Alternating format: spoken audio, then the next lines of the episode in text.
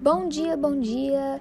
Hoje eu vou falar aqui um pouco sobre Tales de Mileto. Sim, Tales de Mileto. Esse foi um nome que marcou muito a história. Todo mundo sabe quem ele é. Se você não sabe quem ele é, pelo menos já ouviu falar. Tales de Mileto foi um filósofo, matemático e astrônomo grego. Ele nasceu em Mileto, que hoje em dia a gente conhece como a Turquia, mas antigamente era um território grego.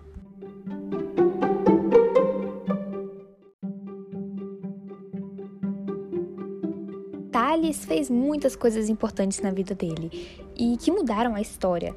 Ele e mais alguns filósofos na época queriam compreender a natureza do mundo. Tales acreditava que a água era a base de tudo na vida, e ele estava certo. Ele acreditava também que a matéria sofria transformações durante o tempo, e esse pensamento foi muito importante para a base de muitas descobertas de hoje em dia. Ah, e a gente não pode esquecer que ele também fundou uma escola, a Escola de Mileto, ou Escola Jônita.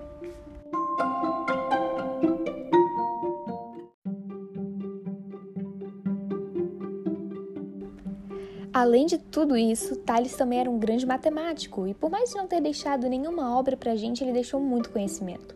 Ele estudou muito sobre os triângulos e descobriu, por exemplo, que os ângulos da base de um triângulo isósceles são iguais.